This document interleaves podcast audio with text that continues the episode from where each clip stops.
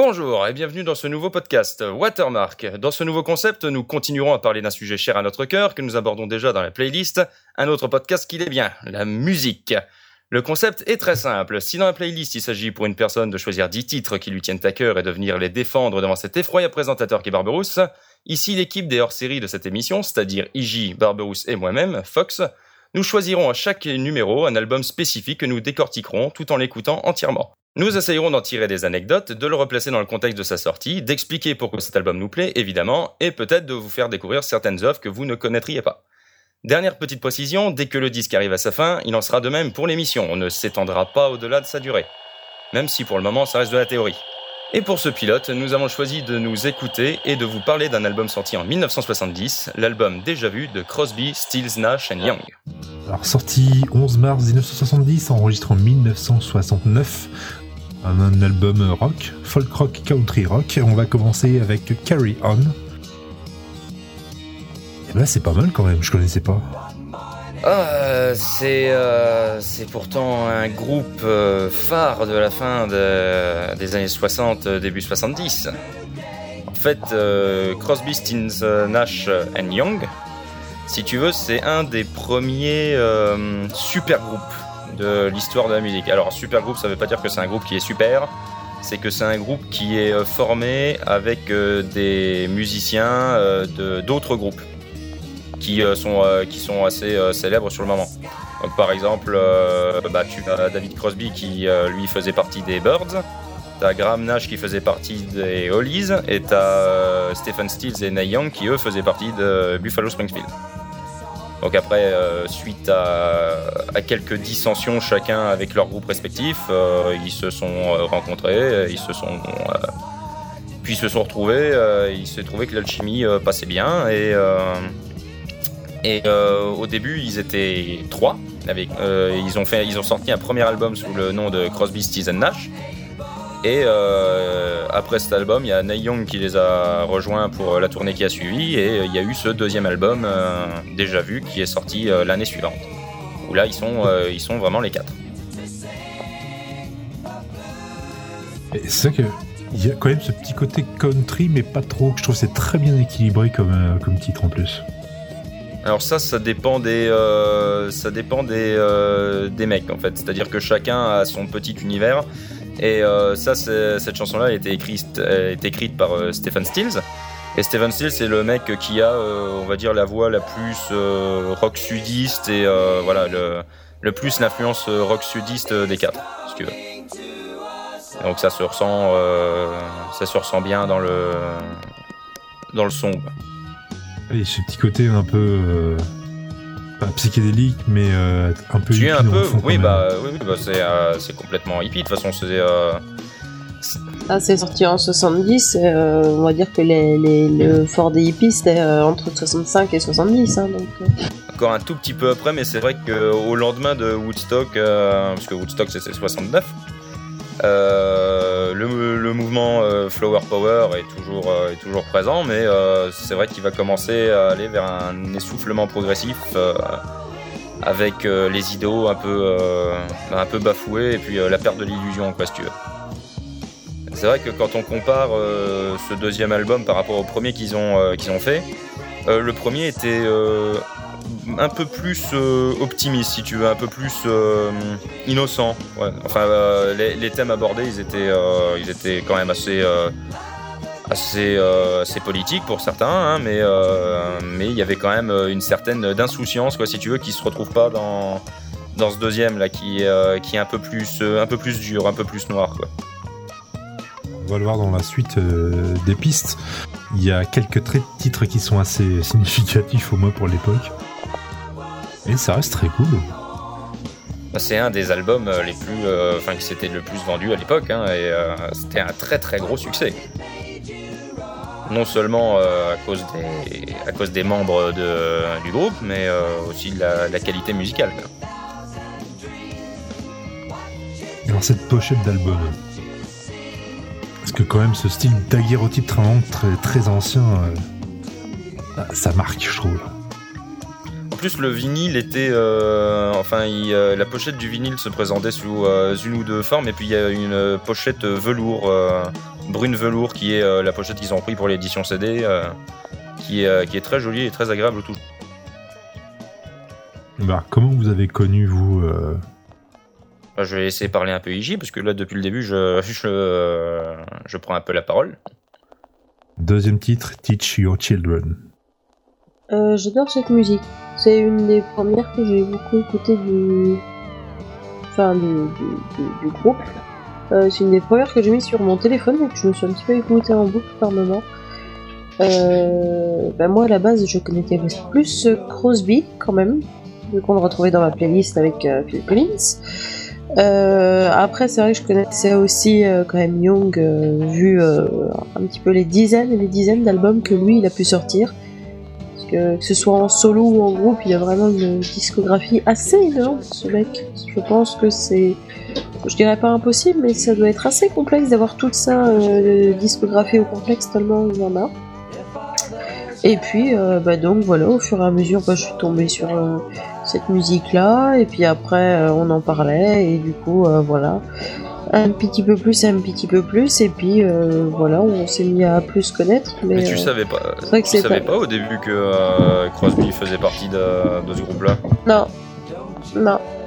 Mais euh, je connaissais alors ce qui est, c'est ça qui est un peu aberrant, enfin pas aberrant, mais je connaissais déjà cette chanson-là. je connaissais aussi, euh, enfin j'en- connaissais deux trois quand même déjà de de, de ce de cet album-là. Je veux dire déjà vu, je l'avais déjà entendu. Euh, Teach Your Children, euh, je l'avais déjà entendu aussi. euh, Enfin même je l'aimais beaucoup. Almost Cut My Hair, je l'avais déjà entendu. Enfin voilà quoi, c'est je, ne sais pas pourquoi je ne mettais pas.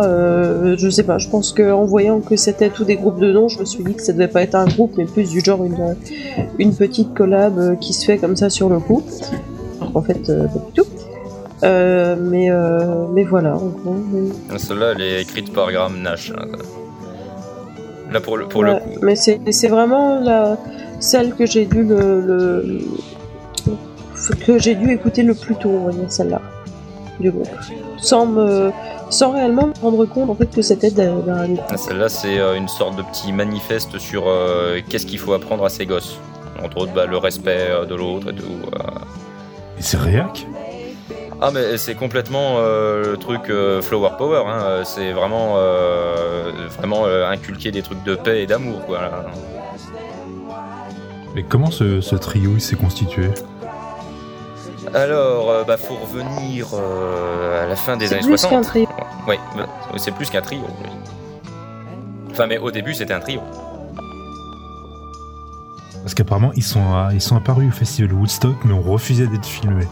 Alors, c'est pas exactement ça, c'est euh, c'est Neil Young qui voulait pas apparaître sur, le, sur, les, euh, sur les enregistrements. Et donc, du coup, ça a un peu impacté sur euh, tout le monde.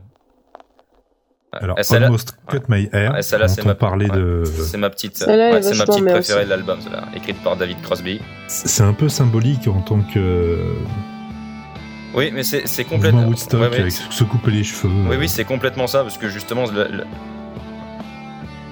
Ouais, ça, me- ça me fait tout le temps des petits. euh, ah, elle, elle provoque des trucs chez moi, euh, cette chanson, qui, euh, qui sont pas descriptibles.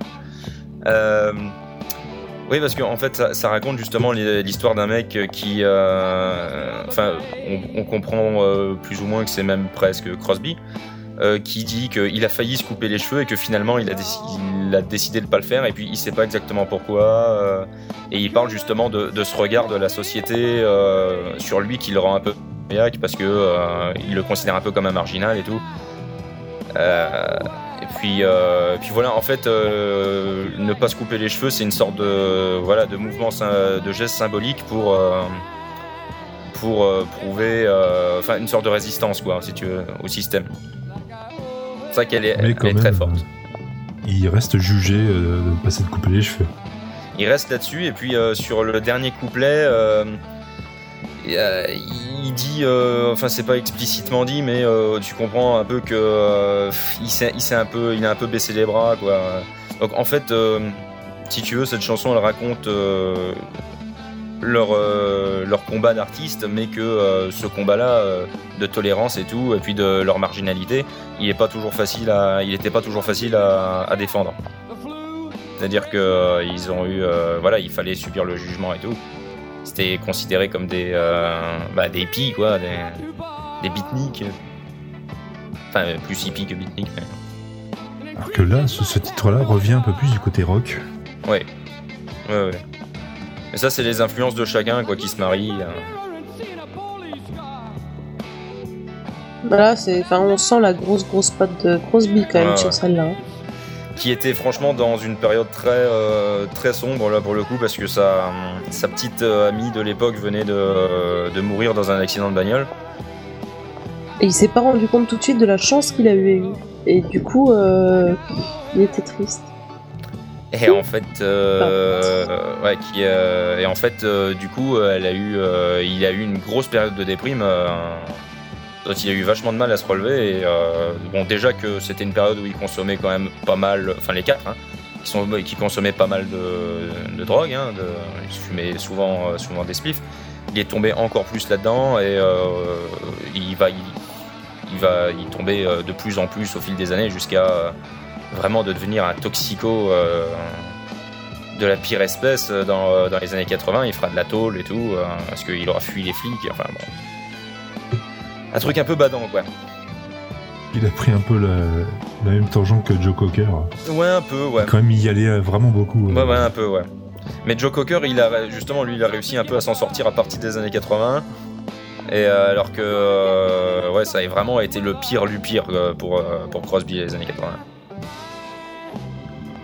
Et sinon, euh, donc du coup, euh, ce, trio à la base, donc Crosby, Stills Nash, il s'est euh, formé parce que, bah, comme j'ai dit au début, chacun avait eu des petits problèmes avec son, avec son groupe.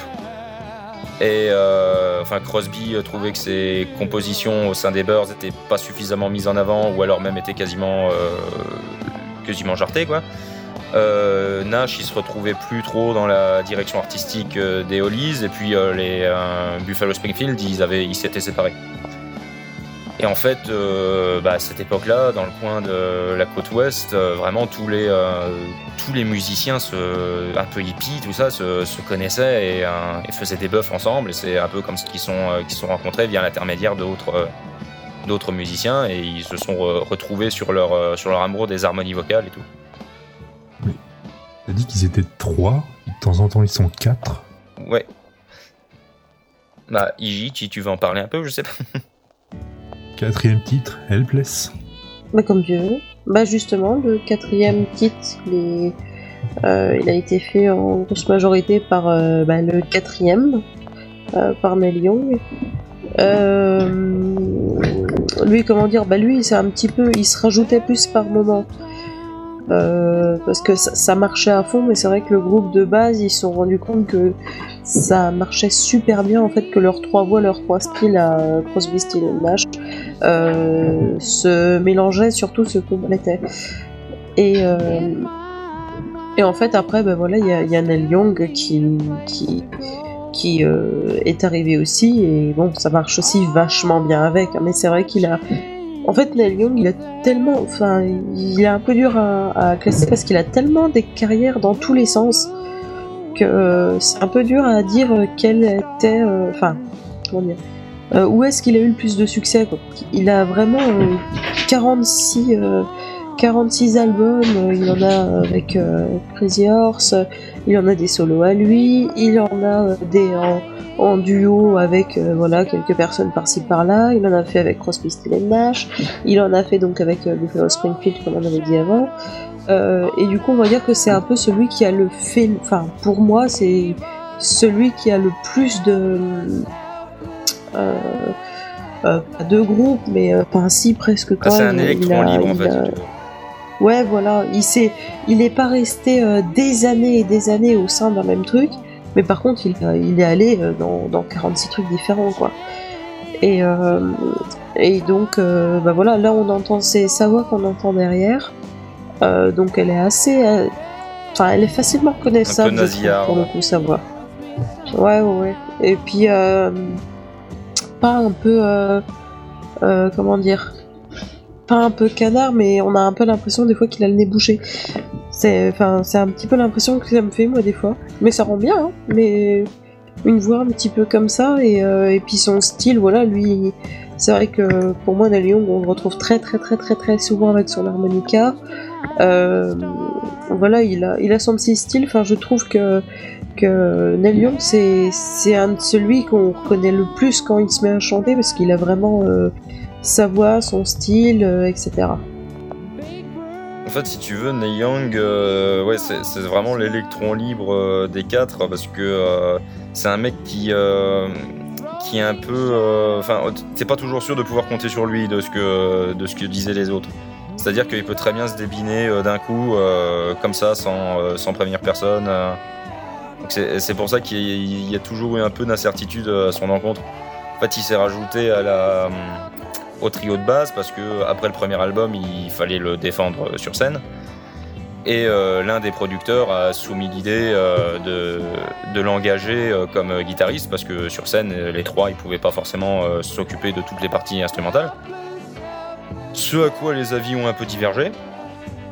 Et finalement, euh, et finalement ça s'est fait et euh, il s'est avéré que ça correspondait bien au trio de base. Et, euh, et, voilà ce qui s'est passé. Mais après, donc du coup, c'est euh, c'est en ça que ça a rajouté un peu de un peu de comment de conflit des fois entre euh, entre euh, entre tout le monde parce que euh, parce que Stephen Stills et euh, Neil Young ils avaient une sorte de petit conflit à la guitare où chacun voulait se tirer la bourre par rapport à l'autre quoi. Bah tiens, justement Woodstock, guitare. Alors qu'il marchait vachement bien en guitare tout ensemble. Bah oui, bah c'est justement ça. En fait, c'est l'argument de, ça a été l'argument du producteur. Ça a été de dire que, euh, ça a été de dire que Stephen Steele, il se donnait. Non, pas l'argument du séducteur, mais ça on vous en parlera ouais, une autre, dans une, une autre, autre playlist. Euh, Et cette euh, private joke que Barbie ne Ouais, veut pas non. comprendre. euh, Je veux pas le savoir. Ouais, non, donc le producteur euh, disait justement à Stephen Stills que euh, il, il se défonçait à la guitare que quand il y avait Neil Young à côté. quoi. Il y a- parce que justement, il y avait tout le temps ce, ce petit aspect compétition.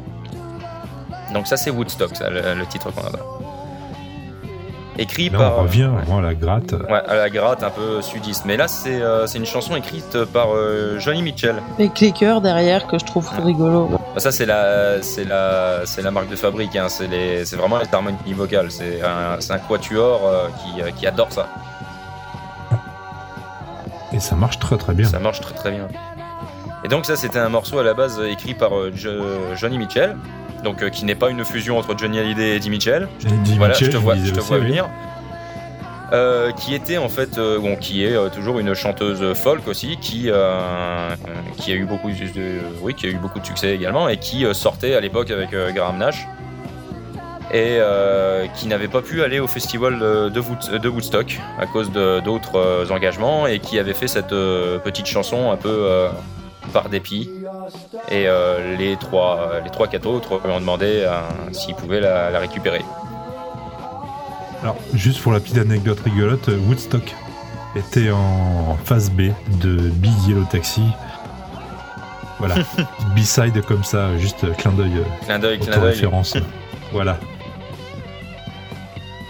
Mais euh, souvent avec euh, Iji, on a cette discussion à savoir euh, c'est lequel des quatre que tu préfères? et c'est lequel, que tu- et Là, c'est ouais. lequel que tu aimes le moins. Vous avez des discussions passionnantes. Alors, Bah oui. euh, Nous, nous, nous, ça nous passionne. ah oui, ça se voit. Mais euh, Bah pour l'instant, Comment elle, ça elle se réagit pas, ouais, elle réagit pas beaucoup, ouais. Mais... comment ça se fait que Nyon comme ça parte et revienne tout le temps comme ça? Ok, je veux bien électron libre, mais euh, Mais en fait, il, faisait tout de partout. Il a eu une carrière solo assez énorme. Euh, il a eu, euh, il a vraiment. Je crois que c'est, pour le coup, je pense vraiment que c'est celui qui a le plus d'albums de, tous. Je pense qu'il doit en avoir en tout. Si on compte ceux qu'il a fait en groupe, etc., il doit en avoir une cinquantaine, un truc comme ça. Euh, et, il a, enfin, il arrêtait pas, quoi. Je veux dire, à chaque fois que, à chaque fois, moi, je suis étonnée quand je regarde dans les CD, que je regarde Young, je me dis, bah tiens, celui-là, je l'ai jamais vu. Ah bah celui-là non plus. Ah bah bon. Et, euh, on compte pas les lives quoi en disant ça, donc euh, donc ça en fait vraiment beaucoup beaucoup. Et puis il est arrivé, on va dire, je pense un petit peu après les autres quand même. Enfin les trois se sont connus et lui est arrivé après. Et euh, lui, il était déjà un petit peu parti par là, par les, par ça, enfin bon. Et du coup, euh, du coup, il était moins, moins, pas fusionnel, mais on va dire qu'il n'y avait pas autant cette. pour moi, il n'y avait pas autant ce. Comment dire cette complémentarité, il marchait très très bien avec, mais on va dire que les trois, c'est vrai que, que, les trois, en fait, leur voix marchait tellement bien ensemble et leur style aussi que euh, limite, en fait, quand les trois chantent ensemble, on sait pas dire euh, qui, qui est en train de dire quel mot. Tandis que Neil Young, lui, enfin, je trouve que c'est vraiment celui pour lequel on, ressent le plus le style à part. Dixième titre. Après, c'est mon ressenti. Déjà vu. Écrit par Crosby, si, titre de l'album. par Crosby, si je me trompe pas. C'est marrant qu'ils ont fait leur premier concert avec Neil Young euh, en août 69 et deux jours plus tard, Woodstock, tranquille. Bah ouais. Deux jours que tranquille, euh, ça va. bah c'est pour ça, hein, ils ont ils sont rodés euh, très très vite quoi. Bon, je pense qu'ils étaient déjà très très habitués à tourner tous, mais au moins l'alchimie. Et puis surtout, il y avait une il y avait une rapidité pour reprendre les musiques, je pense, c'était assez assez énorme ils entendaient une musique, ils l'aimaient bien deux jours après, puis si on avait fait une reprise. C'est vraiment un quatuor ou un trio euh, de conception, de création. Oui. C'est-à-dire que euh, c'est vraiment des mecs qui, pour le coup, euh, vivaient, vivaient, entièrement pour la musique. Vraiment, leur vie était faite de, de spliff, d'alcool et de musique, si tu veux. Et euh, chacun, euh, chacun composait. Euh, enfin, ils avaient cette méthode qui consistait à chacun composer les ébauches dans son coin. Ils se ramenaient avec leurs trucs et autour de ça, chacun brodait et faisait ses. Enfin, chacun brodait sur le titre pour dire ah ouais tiens attends ça ça pourrait être bien de, de faire ça comme ça on pourrait rajouter des voix là pour ajouter une partie de guitare à cet endroit là etc etc donc du coup, c'était vraiment une créativité assez, euh, assez dense. En plus, à côté de ça, euh, chacun va commencer à faire des albums solo euh, à peu près à la même période. Même Neil Young, il en avait déjà eu, il en avait déjà eu un. ouais, ils se sont vraiment tous retrouvés dans cette optique de, créativité et de musique. Bah, puis après, il y avait quand même une certaine quantité, on va dire, qui était Enfin, ils, testaient beaucoup les musiques et ils en faisaient beaucoup aussi parce que tu avais énormément de reprises à l'époque. Quand, euh, enfin, à l'époque, maintenant, t'en as toujours, c'est juste qu'elles sont cachées et que les gens reprennent, euh, enfin, les nouveaux groupes pop, électro, etc., reprennent euh, des tubes d'il y a 40 ans, tellement changés que, en fait, tu reconnais plus rien.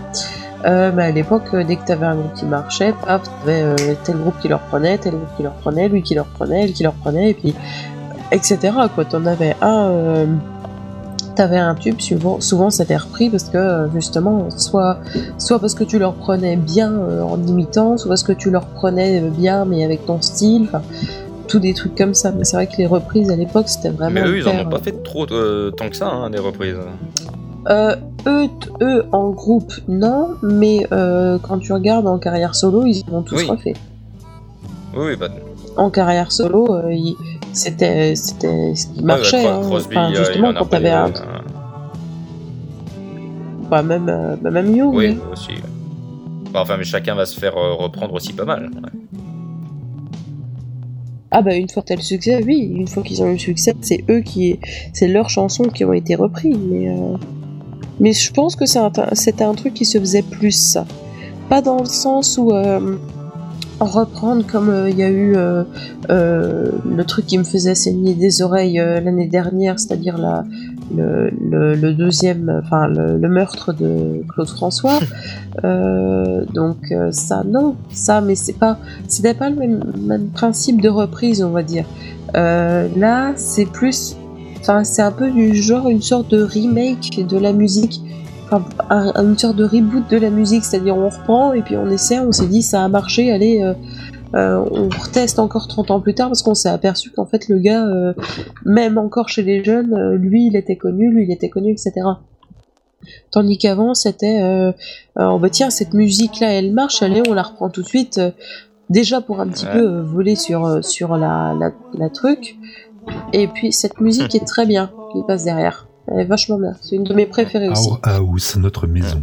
Écrit par Graham Oui, et ça parle de chat, donc euh, forcément c'est bien.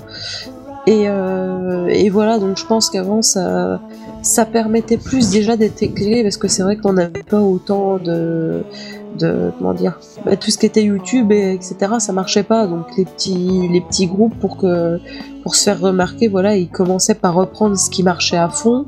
Les gens aimaient bien et puis après ils pouvaient enfin essayer de, de s'imposer, je pense, avec leur musique. Mais euh, enfin bon, c'était une autre époque. Ils ont fait combien d'albums en tout? Alors, euh, en fait, euh, Ça dépend si tu comptes tous les albums à 3 ou tous les albums à 4 ou tous les albums à 2 parce que t'as aussi ouais, non, eu mais ouais, des, a euh, des... des euh, Crosby Nash, t'as eu aussi des Steel Nash, t'as eu. Enfin, À 4. voilà. Alors à 4, il doit y en avoir 3-4. Si, si, tu, si, tu, si tu comptes pas les lives. Ah, voilà. Parce que je me disais quand même, les quatre grands musiciens, ça se fait que leur ego leur ont permis de créer quatre albums comme ça. Bah, si tu regardes les dates de, les dates de sortie. Ce passage est bien. Yard. Voilà, c'est là que ça vient de parler de chat. euh, ouais, la, la petite parenthèse, ça c'est euh, donc ça c'était une chanson écrite par euh, Graham Nash, euh, qui est en fait le plus romantique des quatre, hein, je pense. Et euh, J'aurais pas dit romantique personnellement, mais euh, hmm, voilà. le, bah, le, le, le plus, bah, le plus qui Non, se rapproche de ça. En fait. Ouais, Bah, mais tu, le, tu, le- tu voilà. le qualifierais ça comment toi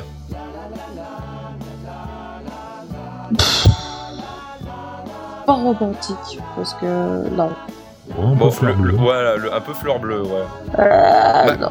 Non, fleur marron Ah ah ah une fleur marron. Ah peut-être.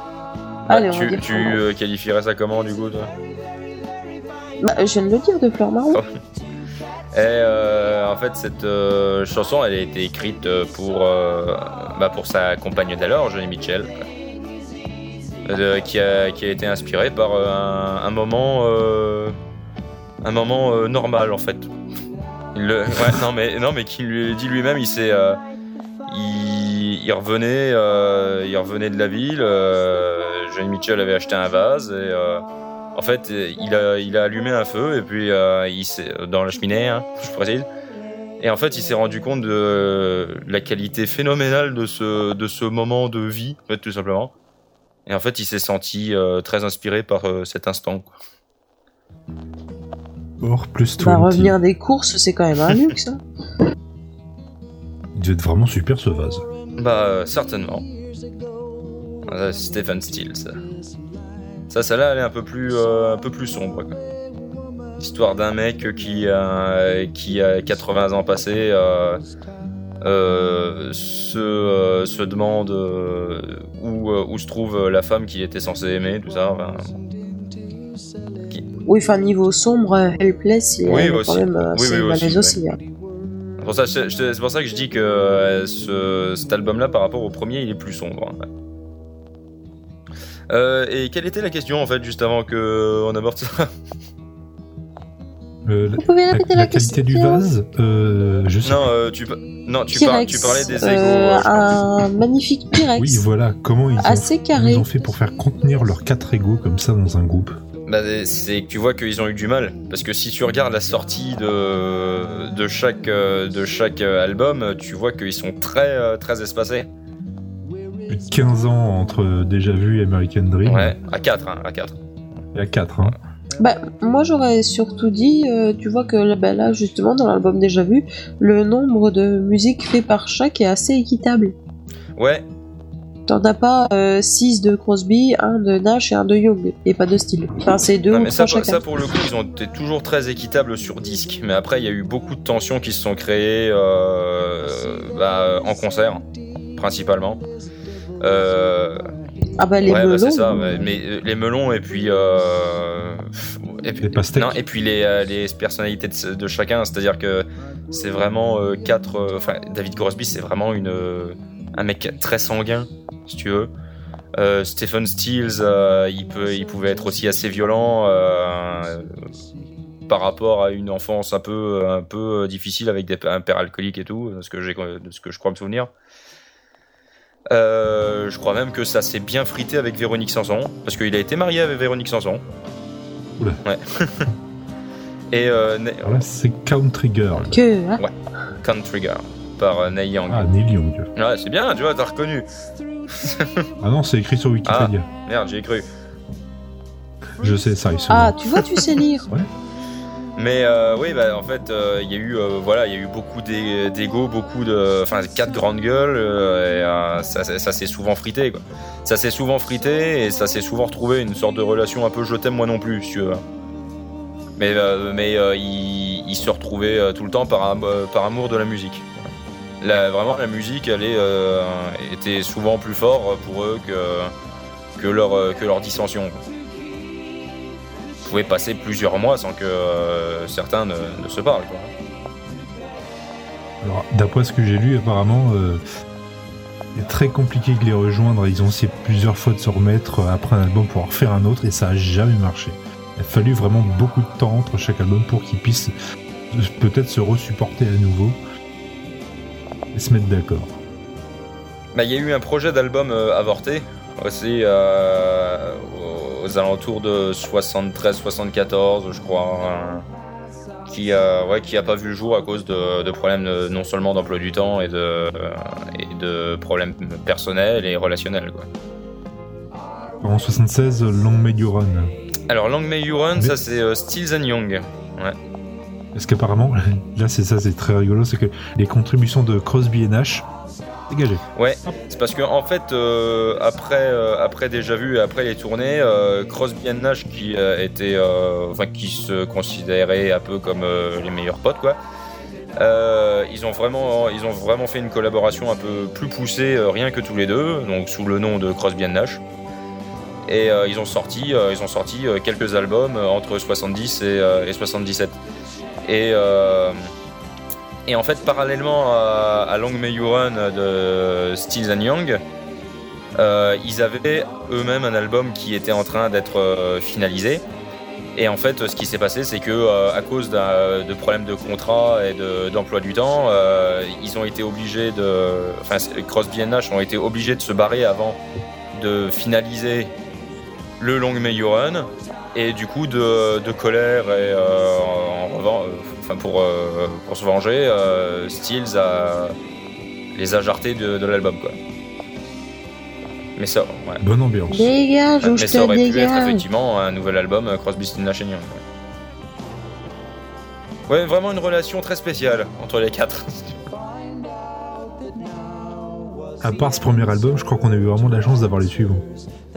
Euh, à part les deux premiers albums, ouais, on a eu un peu de chance, mais après, euh, après ça dépendait aussi de l'état moral de chacun. Quoi. Ouais. Et l'état de santé aussi, parce que ça y allait pas des masses. Ouais, surtout Crosby, ouais. Mais bon, Ah, ils ont toujours eu une vie très Ouais. très saine. c'est exactement le mot. il y a quelqu'un que, que, que j'aime pas qui, qui a participé à l'un des albums. Ah oui, un, un duo style and Nash en 80, mais apparemment, il y a quelqu'un qui, qui serait apparu dessus. euh, oui. Non. Jean-Michel Il y Jarre a Art Garfunkel qui fait une voix sur Daylight Again. Mais euh, vraiment, tu l'entends pas beaucoup. hein. Il est vraiment, en- Ah, il, est- ouf, il est c'est vraiment en sûr. troisième voix sur euh, bah, le morceau qui s'appelle Daylight Again. Et, euh, euh, parce que en fait, euh, de- ouais, Daylight Again, c'est euh, un album de Crosby, Stills and Nash, Young, qui est sorti en 1980, euh, 82, à une époque où euh, Crosby était euh, euh, un peu incapable de faire quoi que ce soit en fait, si tu veux. Oui, il tournait un petit peu. C'est le principe d'une éponge, mais Voilà. avec du joint. Apparemment, c'était- moi, d'après ce que j'ai dit, c'était plutôt de la, de la cocaïne. Ouais, c'était non, un peu ouais, ouais, non, mais il est parti très très loin. ouais. Il est vraiment parti très très loin. Et il se, il se trimballait avec sa pipe à crack euh, tout le temps. euh, Oh, ouais, ouais, non, mais ça a été, euh, ça a été, euh, ça a été euh, terrible apparemment pour lui. Enfin, moi j'y étais pas, hein, mais euh, de ce que tout le monde dit, euh, ça a vraiment été une période horrible. Et, euh, et donc en fait, ouais, Art Garfunkel est venu poser sa voix sur Daylight Again parce que Crosby était complètement dans les vapes. Quoi. Apparemment, qu'il y a un album qui a failli se faire à la condition que Crosby arrête la drogue. Ouais. C'était chaud quand Ouais. même. hein.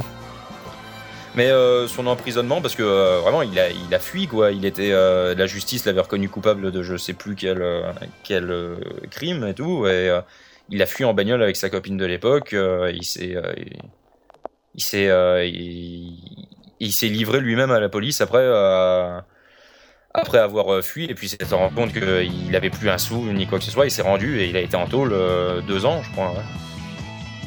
Everybody I Love You, le dernier titre. Apparemment, c'était pour, le, pour possession d'armes et de drogue. Donc, euh, ça a dû être vraiment très funky. hein. Bah ouais, ouais, je- de toute façon, euh, Ah bah la musique, ça se sent tout de suite que c'est gay. de toute façon, c'est à l'époque quoi. Ça tournait. Est-ce qu'au final, c'est pas le meilleur album des quatre Ah, pff. Ah, tu veux dire euh, parmi les trois qu'ils ont fait euh, les quatre tous les, les quatre ensemble? Oui, si, je pense que ça doit être le meilleur des quatre. Ouais. Bah en tout cas, c'est le plus... euh, comment dire Je pense, euh, oui, puis le plus mémorable, celui qui a le plus marqué. Avec fait. le tout premier. C'est le, le premier, quoi. Donc euh, forcément, c'est il a il a ce truc déjà d'être le premier de base euh, et, et, et ça c'est un truc que de toute façon on pourra pas le enlever, mais c'est il s'est placé de toute façon dans les dans les plus grandes ventes d'albums hein, et dans les meilleurs disques aussi, hein, même encore dans, dans- maintenant dans les classements actuels, il reste dans les dans les meilleurs Ouais, euh, dans les il fait meilleurs albums. des, des disques qu'il faut avoir écouté, euh, des, euh, des meilleurs albums euh, de tous les temps. euh, il est dans ces classements-là. 61e meilleur album de tous les temps par les Rolling Stones. Ce qui est quand même euh, pas mal. Pas mal du tout. D'ailleurs, euh, on peut le retrouver sur Deezer et sur Spotify. Mm. Et il y a... Et sur YouTube. Ouais, sur YouTube aussi. Tu oublieras pas de faire un don à Wikipédia. Exactement. J'ai quand même vérifié pour Deezer et Spotify. On n'est pas des Euh, sur Deezer, si, je confirme qu'il y est. Spotify aussi, j'ai vérifié. À Spotify, j'y vais pas, donc du coup, je peux pas être, euh, je peux pas être sûr. Mais ouais, mais c'est. Pardon, 800 Oui. 800 heures d'enregistrement Oui, non, pour mais réaliser de ça a été un sacré bordel. Ça a été un sacré bordel. Mais euh, oui, c'est un album euh, de. Enfin, les deux premiers albums du groupe, euh, c'est vraiment des, des albums de leur temps qui ont vraiment un, qui ont un message. euh, qui ont un, méta- un message très politique pour euh, pas mal de chansons. de leur temps, mais, qui passe encore très très bien aujourd'hui. intemporel. Pour qui aime le blues, le jazz et un peu folk. Star